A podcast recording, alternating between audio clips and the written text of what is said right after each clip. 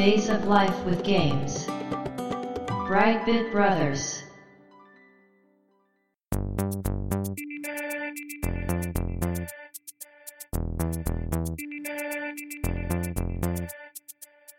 どうも、1P 川崎です。どうも、2P 長谷川です。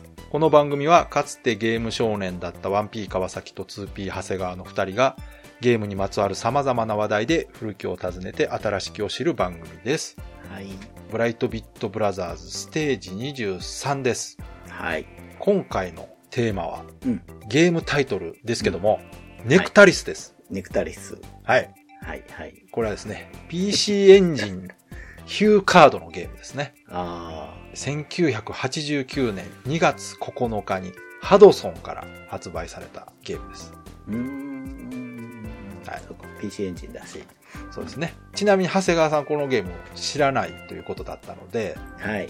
一応事前にね、画像だけは見てもらっておいた方がいいかなということで、はい。見てもらったと思うんですけど、見ました。動画を。見た感じの印象はどうでしたか？見ただけだと、はい。どこが面白いのか全然わかんない。もう本当にね、その通りだと思いますよ。ええ。シミュレーションですよね。はい、そうです。あの、もう至ってベーシックなうん。戦術シミュレーションってやつですかね。うん、うん、ユニットを移動させて、うん、うん。戦って、うん。え陣地を占領してみたいなね。うん。はい。そういう感じのゲームなんですけど、オープニングのはい、画像、はい、宇宙っぽいやつ。はい、はい。と、その後のうんオープニングのアニメーションっていうか、まあ、紙芝居的なこういうことがあってうんうん。戦いだみたいなやつはかっこよかったです、そこでしょ？ちゃんとしてたすごく。そこもね、あの魅力の一つであるんですけど、うん。まあ、あの、今のところ全くピンと来てない長谷川さんのために、はい。この後、できる限り魅力が伝わるように 説明していきたいと思いますので、あの、聞いていただいている方もね、ついてきていただけたらなと思います。川崎さんもはい、リスナーの皆さんもはい、僕もはい。頑張りましょう今回ね どういう回やねんはい。じゃあ、えーそういうわけでよろしくお願いします。よろしくお願いします。Days of Life with Games. Brightbit Brothers. まずは、どんなゲームかっていうね、うん説明の前にですね、うんまあ、さっき言ったジャンルで、戦術シミュレーション。はいまあ、このシミュレーションゲームっていうまずジャンルがあるじゃないですか。うんうんうんで、これって今でこそね、結構幅広い意味で使われるジャンル名だと思うんですけど、うんこの80年代でシミュレーションゲームっていうジャンルは、うんもうほぼこの戦争ゲームを指してたはずです。ああそうかあまり戦争ゲーム以外でシミュレーションゲームっていうのはなかったんじゃないかなという気がしてるんですけど、うんうんうん。いわゆるこう画面にマスが書いてあって、はい。そこにいろんなこう兵器のコマがあって、うんうんうん。それを動かしてはい。戦ってみたいなゲームがシミュレーションゲームというので言われてたことが多かった時代じゃないかなと思うんですけど、うんうん。それこそ三国志とか信長の野望とかね。そうですね。まあ、あとは、もう一番有名なシミュレーションゲームで言うと、大戦略っていうね、ああ。もう超大御所がいるんですけど、うんうんそういうゲームの中の一つなんですけど、この89年っていうのがですね、うん。うんファミコンウォーズというね、ああはいはいはいはい。有名なシミュレーションゲームがあるんです。うん。このファミコンウォーズが出たのが1988年なんです。あ一年前。うん。はなので、ファミコンウォーズが売れたから出たのかなという気もしたんですけど、よく調べてみるとですね、あうん88年の8月に出てるんですよ。うんファミコンウォーズが。うんうんで、ネクタリスが89年の2月に出てるんで、ああじゃあ6ヶ月ぐらいしか間ないんですね。そうですねなので、多分、ファミコンウォーズには関係なく作ってたんだろうなという感じで。うんうんうんでですね、まずそのどういう特徴があるかっていうところから言った方がいいかな。そうですねこれがですね、特徴の一つがですね、硬派な SF の世界観。うんうんまあこれ先ほど長谷川さんがね、画面見てもらってオープニングとか、ちょっとストーリー演出で感じてもらった、まあまさにそのものなんですけど、うんうんうんもうバリバリ SF なんですよ。でしたねうん。一応出てくるのは人間ですね。うんうん人間同士の戦いを描いてます。うーん。はいで、お話としてはですね、はいはい。人類が月に進出した近未来を舞台に、プレイヤー側は連合軍、はい。敵は外地帝国軍っていうね、ああ、出てた。外地って言ってた。帝国軍なんです。え、その帝国はどこにあるんですか？月？まず人類が月へ進出したと。はい。で、その月の資源をめぐって、うーん。大きい国が争い出したんですね。はいはいはい。で、その中でも外地帝国っていう国があって、はい。そこがこの資源は全部俺たちのもんだと言い出したわけです。はで、それに対して他の国が、あ。うんいや、それは許さんということで連合軍を作って、なるほど。外地帝国軍に対抗するというのがストーリーです。うん。で、これ前提として、外地帝国軍っていうのはかなり強い軍であると。うんうん。なぜ連合軍作らなあかんぐらい強いわけです。そうですね。まず最初に月に軍隊を送って全土を占領してしまうんです。外地帝国軍が。ああ。あもう占領しちゃうんだ。そう、月全部占領された状態に連合軍が乗り込んでて、うんうん領地を奪還していくという、うん。なるほど。レジスタンスなんです、プレイヤー側は。なるほどなるほど。はい。で、結構その、まあ、お話としてはハードなストーリーなんですよ。うん。まあ、あの、ゲーム内の画面的にその、人が死んでこう血が出るみたいな演出は全くないんですけど、うん。状況としてはかなりこう、不利な状況から始まるっていうね、うんうんうんうんうん。感じなんですね。で、またその、もう一つの特徴がですね、はい。えーこのストーリーとか世界観にもつながるものなんですけど、音楽とか効果音がね、かっこいいんですよね。へえ、そうなんだ。あの、ちょっと SF っぽい SE、うんうんターンが変わるときとかステージ移動するときの音楽とかが SF っぽかったりとか、うん。うん。あとね、この BGM がちょっとだけ凝ってて、うん。通常状態の BGM がまず流れてるんですけど、うん。選曲によって自分が優勢になるとすごく勢いになる音楽になって、うんうんうん。不利になるとちょっと暗い音楽に変わるんです。へえ、いいな。へえ。多分ね、ユニットの数で見てるんですよ。うんうんうん。でユニットの数が相手よりいくらか増えた時に音楽が一気に明るくなるんですよ。バッとこう。はあ。で、これがね、ささやかな演出ではあるんですけど、すごくね、気持ちいいんですよね。うん。で、この逆にね、音楽が暗くなった時、本当に気持ちが落ち込むんですよ。やっぱ。もう勝てないなっていうね、うん、感じになる。ああ、でもいい演出ですね。シンプルな話ではあるんですけど。うんで、このゲームの特徴の一つが、超シンプルなゲームシステム。うん。うんうん。でありながら、うん。そのメインであるシステムはすごく考えどころのある、よくできたシステムっていうのが存在するっていう、うん。シミュレーションゲームっていうことで、ユニットっていうね、うん。歩兵がいたりとか戦車がいたりとか飛行機があったりするわけですけども、普通はですね、そのファミコンウォーズとかでも飛行機とか戦車を作ってね、うん。戦力を補充して。それを前線に出して、こう、戦っていくというのが大きな流れなんですけど、うん。このネクタリスはですね、ユニット生産がないんです。あ、そうなんですか。はい。これがすごく大きな特徴で、え、じゃあ最初に、こう、与えられた分しかない？ないです。はい。はあ。始まった時にはもう自分のユニット、敵のユニットっていうのがもう全部出てて、うん。で、それは失うともう復活しないんです。へえ。じゃあだいぶ厳しいんじゃないかって、まあ確かに厳しくはあるんですけども、うん。その代わりというか、はい。ユニットは戦って強くなるんです。ああ、成長するんだ。うんはあ、はあはあはあ、ああ、なるほど。そうなんですね。いや、なんか急に面白くないところ話し始めたな。はいは生産がない代わりにまあ成長すると。で、この成長っていうのがまあ敵と戦った結果によって。経験値っていうのが入って、うん。えそれによって星がつくんですね。撃墜マークじゃないけど。で、星が最大8個になると最大レベルになって一番強くなるんです。で、これがまあ戦い方によってね、うん。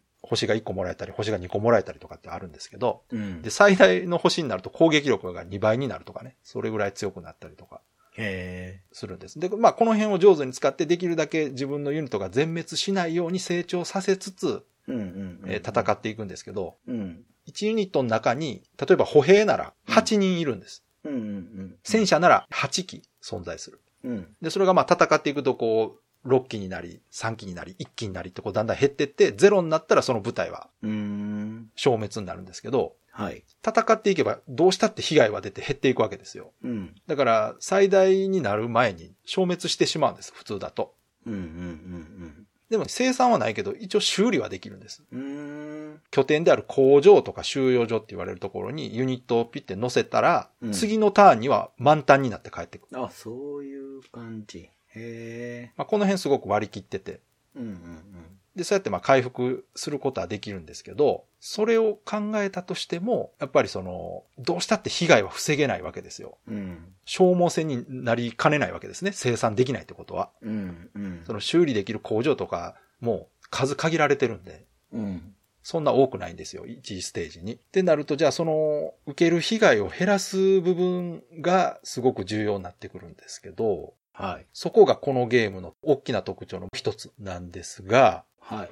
えっ、と、あ、そうか、その前に、一応単性のゲームなんです、これ。うん。自分の番に好きなだけ自分のユニットを動かして、うん。これで OK と思ったらあの終了って押すと、うん。相手のターンになって今度相手が全部動かして、うん。相手が終わるとまた自分にっていう単性っていうタイプうん。のね、うん。ゲームなんですけど。動画で見てたらそんな感じでうんうんうん。動いてて。なんか途中で戦闘アニメーションみたいなのちょっと出ますね。そうそうそう。あれがだからあの、隣接した時にうん。戦闘ってやると戦闘シーンが再生されるんですけど、なるほど。そうそう。さっきこれを説明しなあかな？勝利条件と敗北条件。うん。勝利条件は敵軍のユニットの全滅、もしくはうんそのステージの収容所とか基地とかの全てを占領する。うーん。と、そのステージはクリアで次のステージに行くと。で、うん。ステージは全部で16ステージあるんです。うん。うん。で意外と短い。うん。ただあの、後半に行くほどね、マップが広くなってくるんですよ。ああ、なるほど。1個目のマップってテレビ画面で言うと、まあ1画面分しかないんです。うん。でも後半に行くとあの4画面分とかね、大きい画面になってきて。で、ユニットもたくさん出てくるんですね。で、16マップクリアすると、一応クリアなんですが、うん。裏面っていうのが出てくるんですね。時代っぽい。そうそう、時代っぽいでしょ。まあ、この辺はまた後で話しますけど。うん。で、あの、その、さっき言ってたゲームシステムなんですけど、うん。効率的に戦っていかないことにはどうしたってユニットが生産できないってことは消耗戦になるんですよね。うん。うん。うん。で、そこで効率的に戦うためにメインのシステムとして、ヘックスとゾックっていううん。システムがあって、ヘックスっていうのはいわゆるまあマスですよね。うん。うん。ファミコンウォーズだとあの、完全に四角のマスが並んでるタイプのうん。シミュレーションゲームですけど、このネクタリスはヘックスって言ってあの六角形のマスね。うん。蜂の巣状に並んだ六角形のマスが広がってる。子供が見るとかっこいいと思う方のシミュレーションゲームです。いや、難しいそうって思ってます。そうそうそう。難しそうで、でもちょっと大人がやるゲームっぽい感じするじまあゃない。確かに確かに。で、ゾックっていうのが ZOC って書くんですけど、はゾーンオブコントロールの略でゾックって言うんですけど、い。お、かっこいい。かっこいいでしょ？この辺もね、中二っぽくていいんですけど。うん。うん。ユニットの周辺、6ヘックス。だから真ん中にユニットがあって、周りのはい六角形6個がゾックっていう。うんこれが自分の。ね、テリトリーな。なるほど。これがこのゲームのベースの考え方なんですけど。うん。で、このゾックっていうのをうん。うまく使って戦っていくことがこのゲームの肝なんですね。うん。うん。このゾックを敵は一回止まらないと通過できないっていうルールがあるんですよ。だから敵の進行を止めようと思うと普通はユニット同士を直接くっつけて並べて壁を作らないとダメなんですけど、このゲームの場合は一マス空いててもうん。うん。そこは敵は素通りできないんですね。必ず止めることができると。うん。うん。で、まずそういうあの防御的な考え方の使い方と、あとね、うんそのゾックっていうのでいろんな特殊効果が発生するんですよ。はで、この効果が包囲効果、支援効果っていう二つあって、い。うん。包囲効果っていうのがですね、相手のユニットの周囲すべてを自分のユニットのゾックで囲むと、そのユニットの攻撃力及び防御力が半分になる。うーん。うん。うん。うん。一番簡単な包囲効果を作るのが、自分のユニットで相手のユニットを前後挟んでしまう。はいはいはい。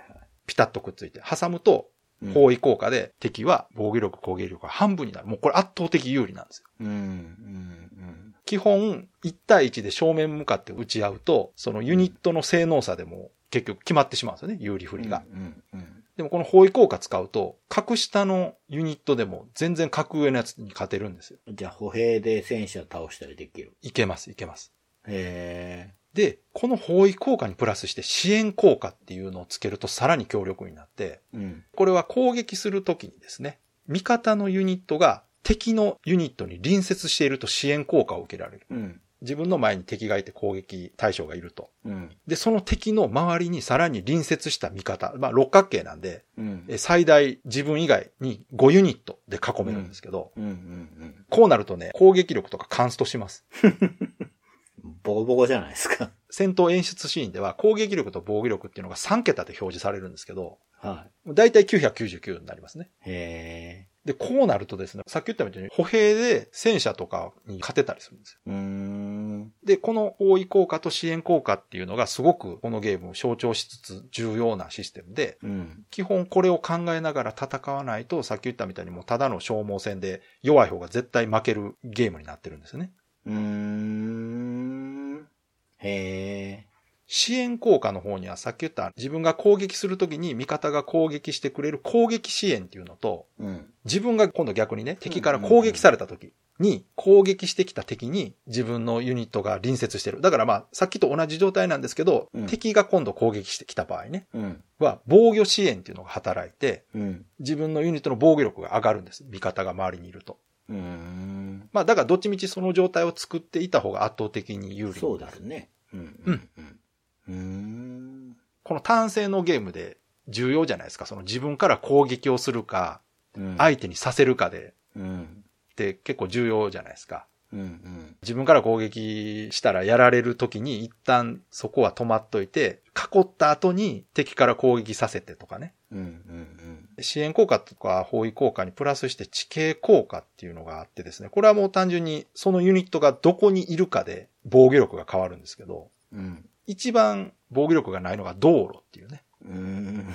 何にもない地形。うん道路だと地形効果0%。ああ、そうなんですね。で、次、平地っていうのが5%。で、丘が20%、荒れ地が30%、山が40%って感じで、うーん。だから、防御力低いキャラは、その地形効果高いところから敵に攻撃すると有利になる。あなるほど。相手が道路で、こっちは、そうまあ、高いとこいると、そうそうそうそう。良いみたいな。そうなんです。はあはあはあ圧倒的に有利になる。うん。ただ、ここにプラスして地形にはその移動コストっていうのがあるんで、うん。地形効果が高いところほど移動コストが高い。なるほど、なるほど。足遅いやつだと移動できなくなるんですね。地形効果が高いところは。うんうんこのゲーム、まあ、こうやって話すとなんかややこしそうではあるんですが、うん。うん。攻撃力、防御力の計算式自体はめちゃくちゃ単純で、うん。地形効果とか支援効果で防御力が100%になると完全にもうダメージ食らわなくなるんですよ。うん。だから999って防御力がなった時点でもう絶対ダメージ食らわないんですよ。うん。基本的な方針としては、その状態を維持しつつ戦っていくというのが戦い方の基本になるゲームなんですよね。うん。これが基本システム。うん。で、もう本当にこれだけです。ゲームの部分で言うと。で、ここにいろんなユニットうん。が絡んでくることで、またいろんな戦略が出てくるんですね。だから直接隣にいるやつを攻撃するタイプとか、あとはちょっと離れたやつを攻撃できるやつとか、ああ、そういう。はいはいはいはい。なるほどね。で、あとは戦車と飛行機ではもう全く違いますし、うん。飛行機はね、移動コストないですし、うーん。そうか。地形関係ないのか。そうそう、地形関係は。ははで、あとはその飛行機を落とすのに特化した対空兵器とかあったりとか、うーん。であとはあの、ユニットを輸送できるユニットっていうのがある。あ遅いやつとかを乗せあ。てうん。移動できるトラックとか大型輸送機とかがあって、これも結構重要で、うん。うん。攻撃力持ってないんですよ。うん。うん。うん。輸送機なんで。でも、さっき言ったあの、包囲効果支援効果には使えるんですね。ああ、なるほど。はいはいはいはい。囲むのには使える。そうそうそうそう。だからぐるーっとこう、機動力を利用して相手の裏に回り込んで、包囲させるためだけに使うとか、足止め用に使えたりとか。できるんですね。だから結構この、ユニットが無駄がないというか、うん。あの、無駄になるユニットがないんですよ。あとそうそう、そのユニットの話なんですけどね。うん。このゲーム、その、たくさんユニットあるんですけど、うん。こういうシミュレーションゲームって戦車の名前とか難しかったりするじゃないですか。ああ、なんか、独特のもんがついてたり。んそうそう、パッと聞いて、あれ、この戦車とこの戦車どっちが強かったっけとか、あはいはいはい。え、これどっちがどうだったっけみたいなことってあるじゃないですか。うんうんうんこれってあの、いろんなシミュレーションゲームでも結構悩みどころだとは思うんですけど、うんうん。このゲームもね、ユニットで言うと20ユニットぐらいあるのかな、全部で。うーん。ただ、その名前がね、すごくよくできてて、名前で、そのユニットの性能とタイプがなんとなくわかるような名前が付けられてる。えだいたい漢字の名前がついてたりするんですか？違うんですよ。カタカナなんです、全部。カタカナだけど、イメージしやすい名前が付いてるんです。これ。私だけじゃないと思うんですけど、うんうん。例えばね、歩兵、うん。歩兵の一番弱いやつ。うん。が、ムンクスっていう名前なんです。いや、もう造語なんですね、じゃあ。造語じゃないのもあるんですけど、うん。で、ちょっと強い歩兵が、うん。ダーベックっていう名前な。ああ、濁点が増えた。そうそうそうそう。そうそうそう。で、歩兵のもう一つで、あの、バイク兵っていうのがあるんですね。はいはいはいはい。バイクに乗ってるから移動がすごくできるってやつ。はいはいはい。で、こいつがね、ドレイパーっていうんですよ。はあ。なるほどなるほど。ぽい。歩兵はこの3体だけなんですけど、すごくこの名前だけでわかるんですよ。なるほどね。もちろんね、ゲーム画面見てるとユニットの絵がね、ちゃんとんバイクに乗ってたりするからわかるんですけど、うん。名前だけでね、すごくパッとわかる。で、戦車はねうん、これもすごくわかりやすい。戦車7種類ある。結構主力兵器なんですけど、うんうん戦車の一番ベーシックなやつがグリズリーって。うん。うんうんうんで、戦車で防御力に特化した戦車がうん。うん。アルマジロ。あぽい、ぽい。でしょ、うんうんうん。、で、今度はちょっと足が速い戦車がバイソンっていああ、うん、ぽい。う。うんうん なるほどね。でしょ？はいはいで、砲塔を2つ持つ戦車。はい。はいはいはい。これがレネットっていう。うーん。さらにこう、より重厚な戦車ね。うん。大型要塞戦車って言われてる、一番重くて、でも攻撃力高いってやつがギガントって言うんですよ。うーん。伝わりやすい。そうそうそう。で、ユニットの中には、その連合軍、外地軍、共通のものもあれば、外地軍専用ユニットっていうのもあって、うーん。で、これはあの敵の工場を乗っ取ると使うことができるんですよ。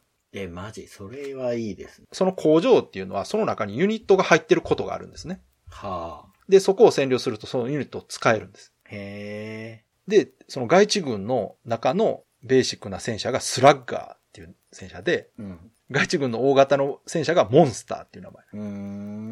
で、この辺の名前がすごく秀逸で、うん。僕戦車とかすぐね、性能覚えられたんです、これのおかげで。うんうんうんなんとなくわかるでしょなんか、アルマジロが硬いとかね。そうそう。で、ギガントが強いってもうめっちゃわかりやすいじゃないですか。うん。だからでかそうだし。そうそうそうそう。これがね、なんか面白くて、他にもその、名前だけでピンとくるなっていうのが、あの、自走砲っていうやつがいるんですよ。はいはい。これあの、直接攻撃、隣にのマスにいるやつじゃなくて、離れたマスを攻撃できる武器なんですけど、うんうんはい。これの名前がナスホルンっていうんですよ。うーん。変わった響き。そうそうそう。攻撃力が低いけど射程が長いですね、こいつ。う。ん。で、この逆に攻撃力が高いけど射程が短いうん。自走砲がエストールっていう名前なんです。うーん。で、なんとなくその、こっちが射程が長いのか、こっちが短いのかみたいなね、感じで区別はできるなって。うん。あれはいないですか？水辺って出てこないですか？あのね、月なんでね、水ないんですよ。ああ、なるほど。そうそうあ、月面なんで。あれはないですか？人型兵器はいないんですか？あのね、そういうのはないんですよ。あくまでもうん。地球上のうん。戦争ベースみたいな世界観なんで、なるほど。SF だけど。そうそうそう、人型兵器はないですね、確かにね。うん。だからベースはね、あの、ファミコンウォーズを SF にしたような感じだと思うんですけど、うんうん。ただ四角じゃなくて六角形のヘックスっていうところと、そのゾックの概念のおかげでだいぶ考えどころが多い感じのゲームになってる気はしますね。なんかこう、配置の妙みたいのがすごいありそうですもんね。そうなんですよ。だから、この辺知らないと動画だけ見ても、普通に動かしてるだけにしか見えないですよ。それは当然なんですけどね。そう。戦闘アニメーションがはいはいはい。一発しか撃たないじゃないですか、あのアニメーション。そうです、そうです。そダこなんです。ダダダって撃たなくて、一発バスンって撃って終そうそうそうそう。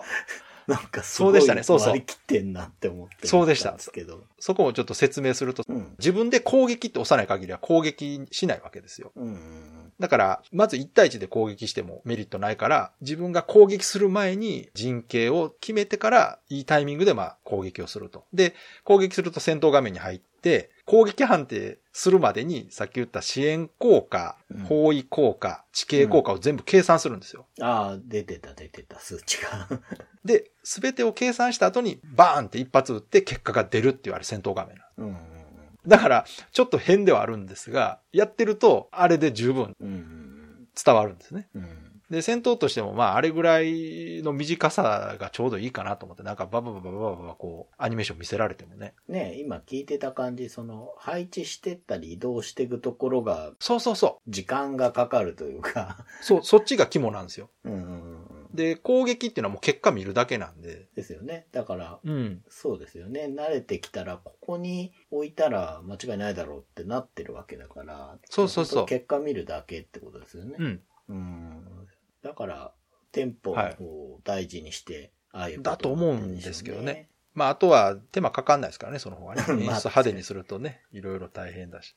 だからね、このゲーム、その、ヘックスっていう特徴のせいです。自分が突出してしまうと損するんですよね。うーん。だから一機だけが六角形のこの戦闘、言ったら突陣形みたいな状態で敵に突っ込むと、戦闘が囲まれてうん。倒されてしまうんで、うん。どっちかというとあの、核翼の陣的な方が有利ってことですね。真ん中へこましてそこに敵が入ってくるようにして囲って殲滅すると。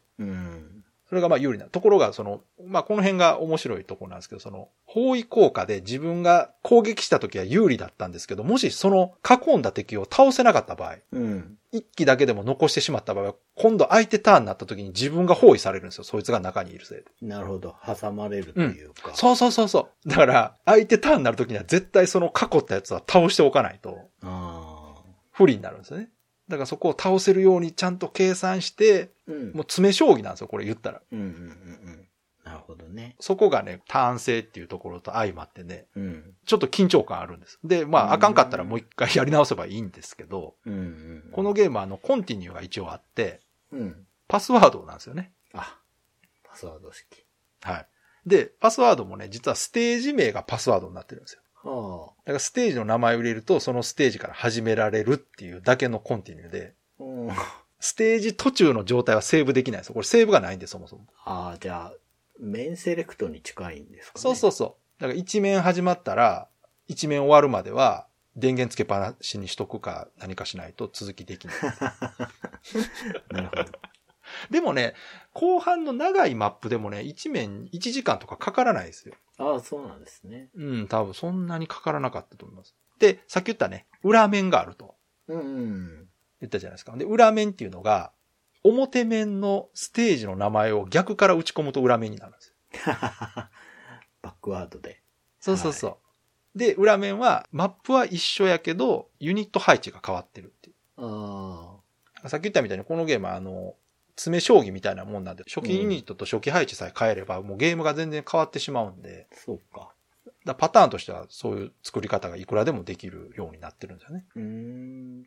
その生産できるゲームだと言ったら何もない状態から生産してこうゲームが始まるじゃないですか。このゲームはもうユニットの数も配置も初期位置があるんですよ。う。ん。そこからスタートって感じでこうしていくんで。じゃあ、パズルっぽい感じ。ある程度はねですかね。ある程度はうんうん。ただ、戦闘にもランダムがちょっと入ってくるし、うんうんうんうん計算式の中にランダムが入ってるんですよ。多少。だから、包囲効果、支援効果を全く同じにしても、うん。結果が全く同じにはならない。うーん。ので、多少のその揺らぎはあって。で、コンピューターの思考もね、多少揺らぎがあるっぽいですね。うーん。こっちが同じことすれば、コンピューターが同じ動きするかっていうと、多分そんなこともないような気がするんで。うん。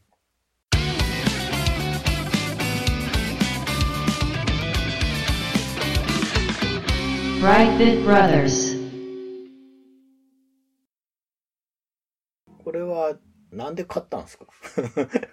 これね、多分、あの、見た目がやっぱかっこよかったのと、うん。シミュレーションゲームってやつが、うん。やっては見たかったんですよ。なるほどね。でもなんかやっぱ大戦略とかって本当に難しそうだったし、うんうん。難しそうだった。で、ネクタリズも画面見た時は確かにちょっと難しそうだなと思ったんですよ。うん。でもやってみたら、うん、全然そんなことなくて、これはじゃあ、発売されてすぐやったんですか？多分ね、やったと思いますよ。こうかなりうん遊んでたぞ。ほんで、この間 PC エンジンミニ出たじゃないですか。はいはいはい。あれにも入ってるんですよ、これ。ああ、じゃあ、結構、みんな知ってる方？PC エンジンやってた人なら知ってると思いますよ。あーあの PC エンジン好きな人多いゲーム出てないんですかあのね、ゲームボーイとかで出てます。おっと。そこ行っちゃう。はい。ゲームボーイとか、あとね、ネオネクタリスってやつがプレステで出たりしてて、うーん。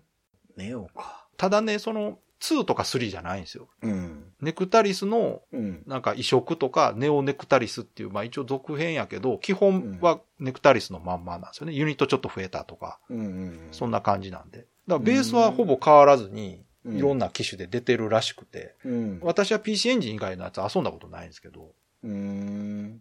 それこそね、パソコンとかで出てた、もうおかしくなさそうですけど。パソコンで出てたんちゃうかな？逆に移植されてるはずですよ。あの、一作目は PC エンジンですけどね。うーん、あ、もう本当にじゃあ、パソコンから PC エンジンに来たんじゃなくて PC エンジン初なんですそうなんですよ。そう、これ PC エンジン専用ソフトなんですよ。だから最初。へえ。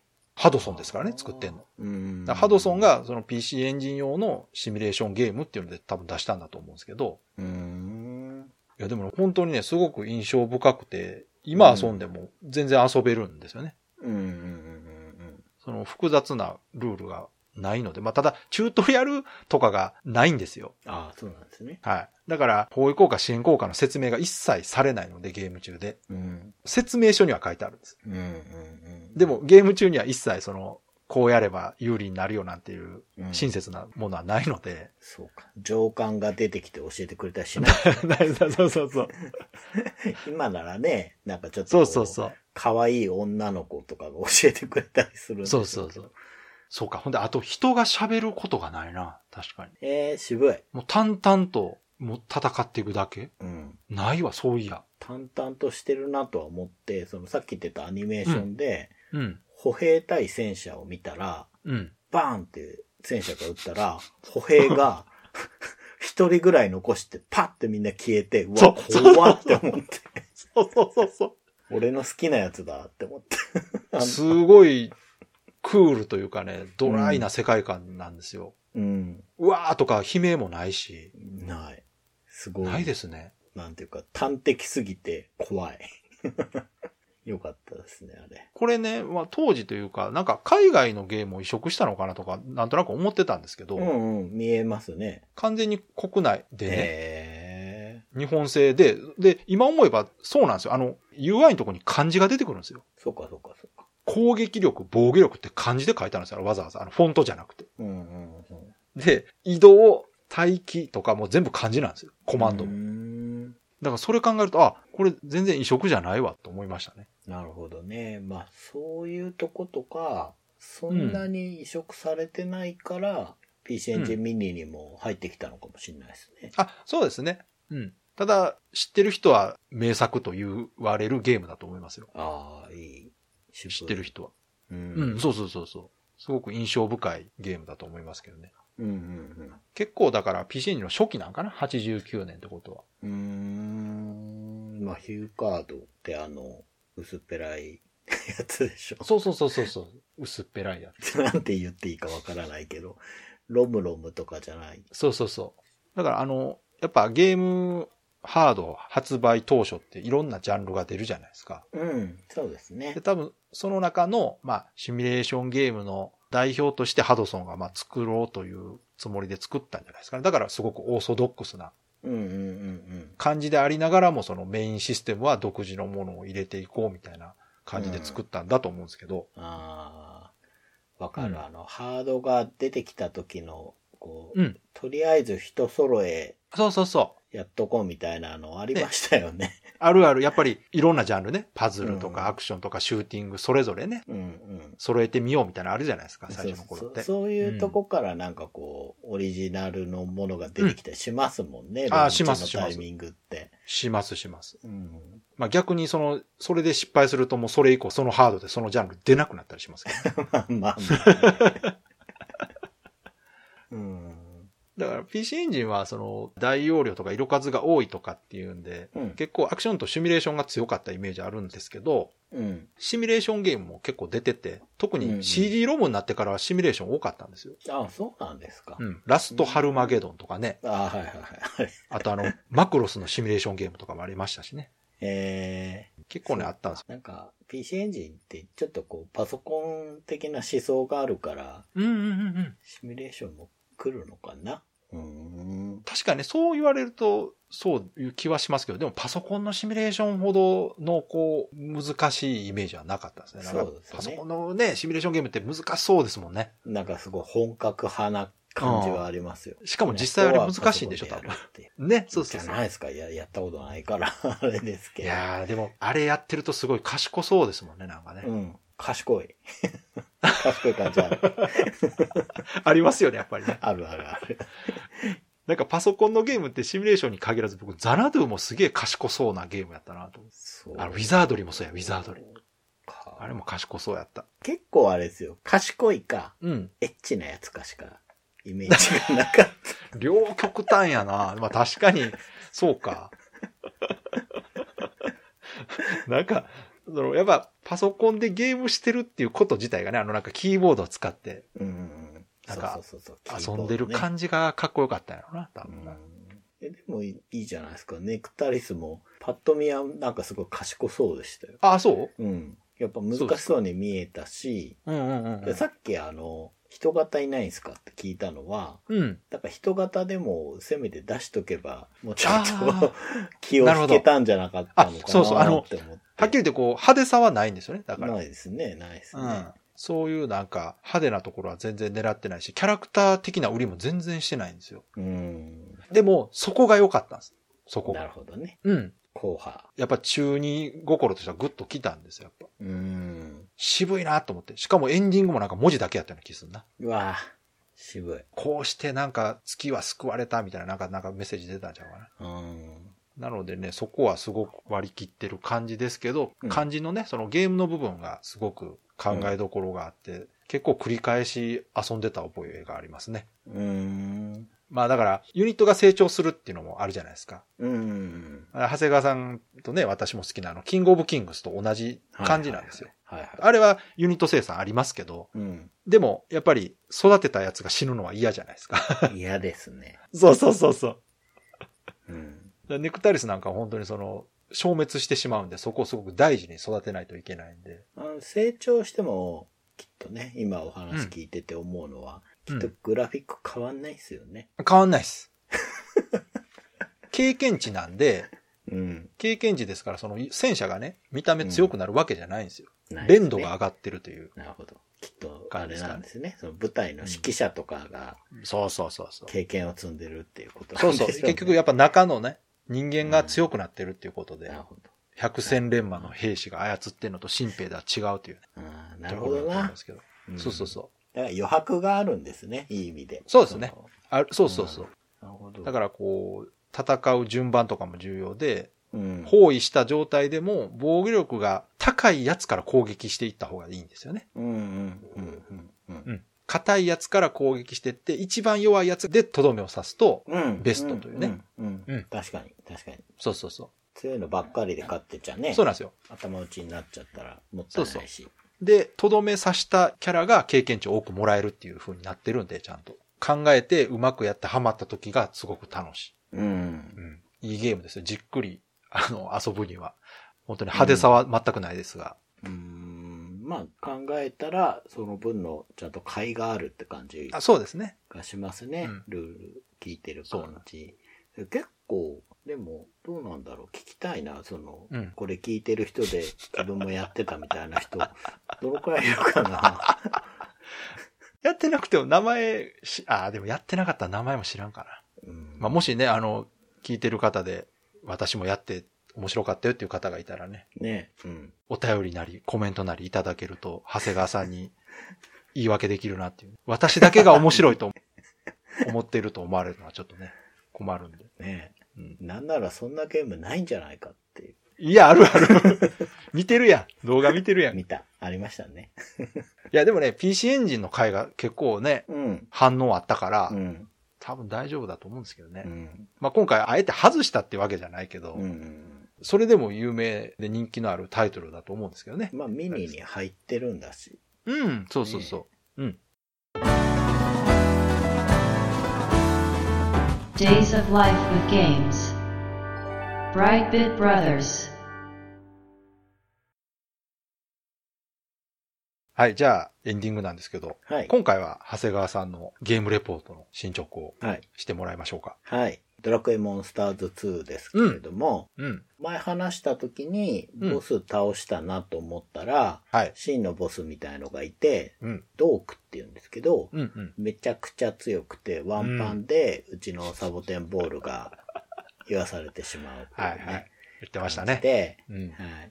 で、あの、川崎さんにもね、うん。スライム多いなって言われたわけですけど、さすがにスライムたちではちょっとあダメですか その後、うん低い鳥ってやつとかー、おー、ちょっと強そう。地獄の門番とか、あー、強そう。そこら辺を引き入れて強ですそうやね、な。ずっとレベル上げして、レベルが上がったら、うん。また配合してうん。ってやると、はい。あのね、同じモンスターでも、うん。プラスいくつっていう数値があって。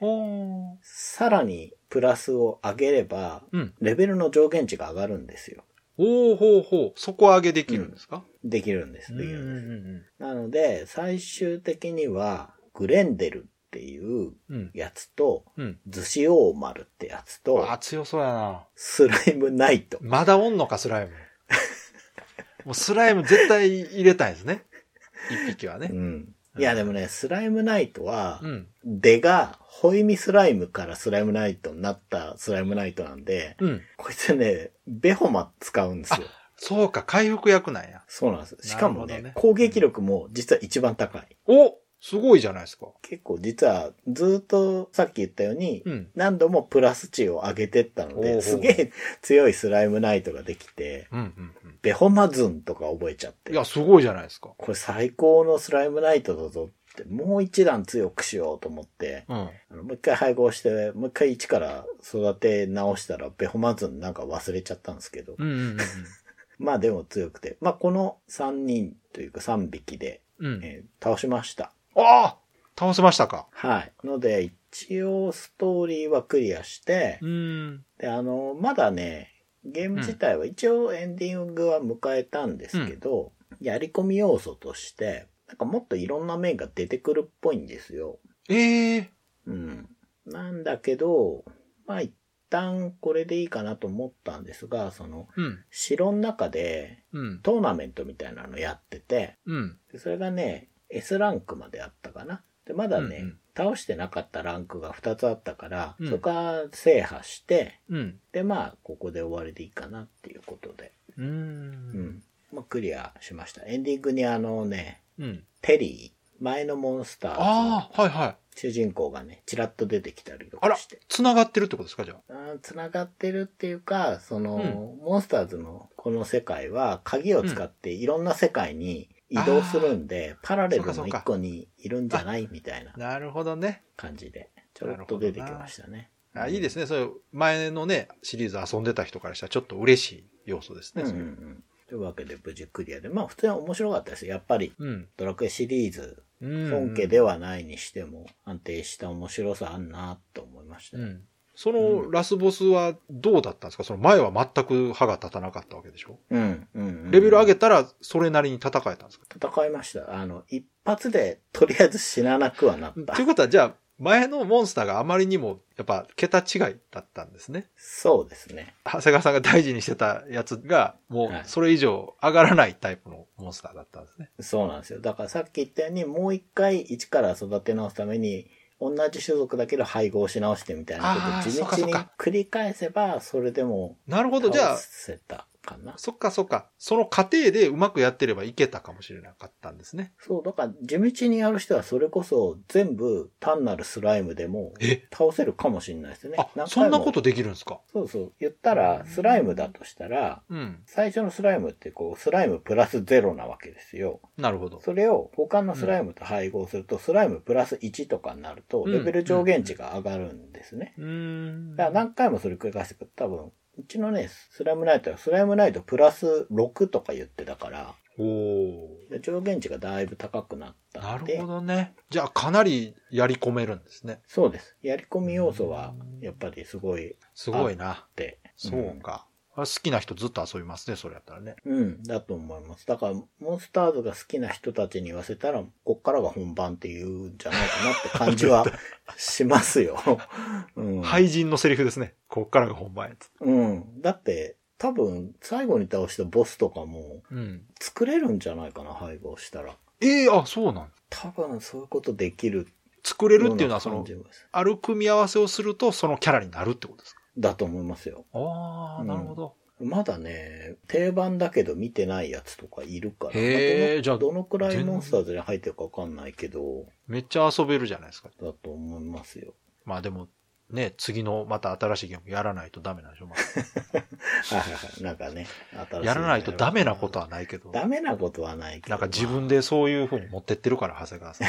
いやいや、まあ僕はあんまりやり込んでいくっていうタイプでもないんで、なるほど。うん。まあね、もしよかったら、ゲームボーイのネクタリス、GB、ネクタリス GB 見。たことないけどな、あんのかな、ほんまに。海外だけとかかな。ゲームボーイカラーですよね、さすがに。いや、ゲームボーイって書いてある。GB って書いてある。マジで。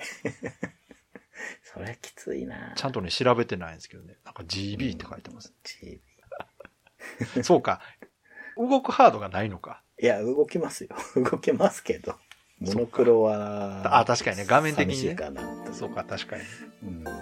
なんか、あれですね、今見てたら、うん。えー CD ロムロムでネオネクタリス出てますね。あ、なるほど。やっぱりじ。ゃあ、一応、PC エンジンの中でも続編が出てそうですね。スーパー CD ロムロムでネオネクタリスっていうのが出てましたね。うん。ネクタリスの方はもうあの PC98 とか X68000 とか Windows95 版とかもえー、じゃあ、シミュレーション好きな人はやってたりするのかね。いやーでもどうですかね好きな人にはちょっと物足りないかもしれないですけどねうん、そうか。ガチガチのやりたいっていう人にはただその独特な遊び応えはあると思いますうん。まあまあ機会があればね本当 PC エンジンミニを長谷川さんに貸してあげたいぐらいですけど 天外魔境の件もあるかああ、そうか、そうか。らただやりだしたら長いですよ天外魔境。マジですごいことになると思います多分。80時間ですからね。だからね、RPG の長さが長くなり始めた最初の方じゃないですか、最初の方というか飛び抜けてますよ。あのだからドラクエとか FF でも3 4 0時間の頃だったんですよまだ。うん、じゃあ、本当に長い。CD ロムロムのパワー見せつけてやるぜっつってやったんでしょうね。今の時代のロープレでも80時間って言ったら長い方ですからね。うん長い、長い。うん。それ考えたらすごいな。当時でそれはどんだけ遊ばせんねんね、みんなドラクエ7とか FF8 とかでこうえ100時間はいらねえんだなって分かって 減らしたわけだから、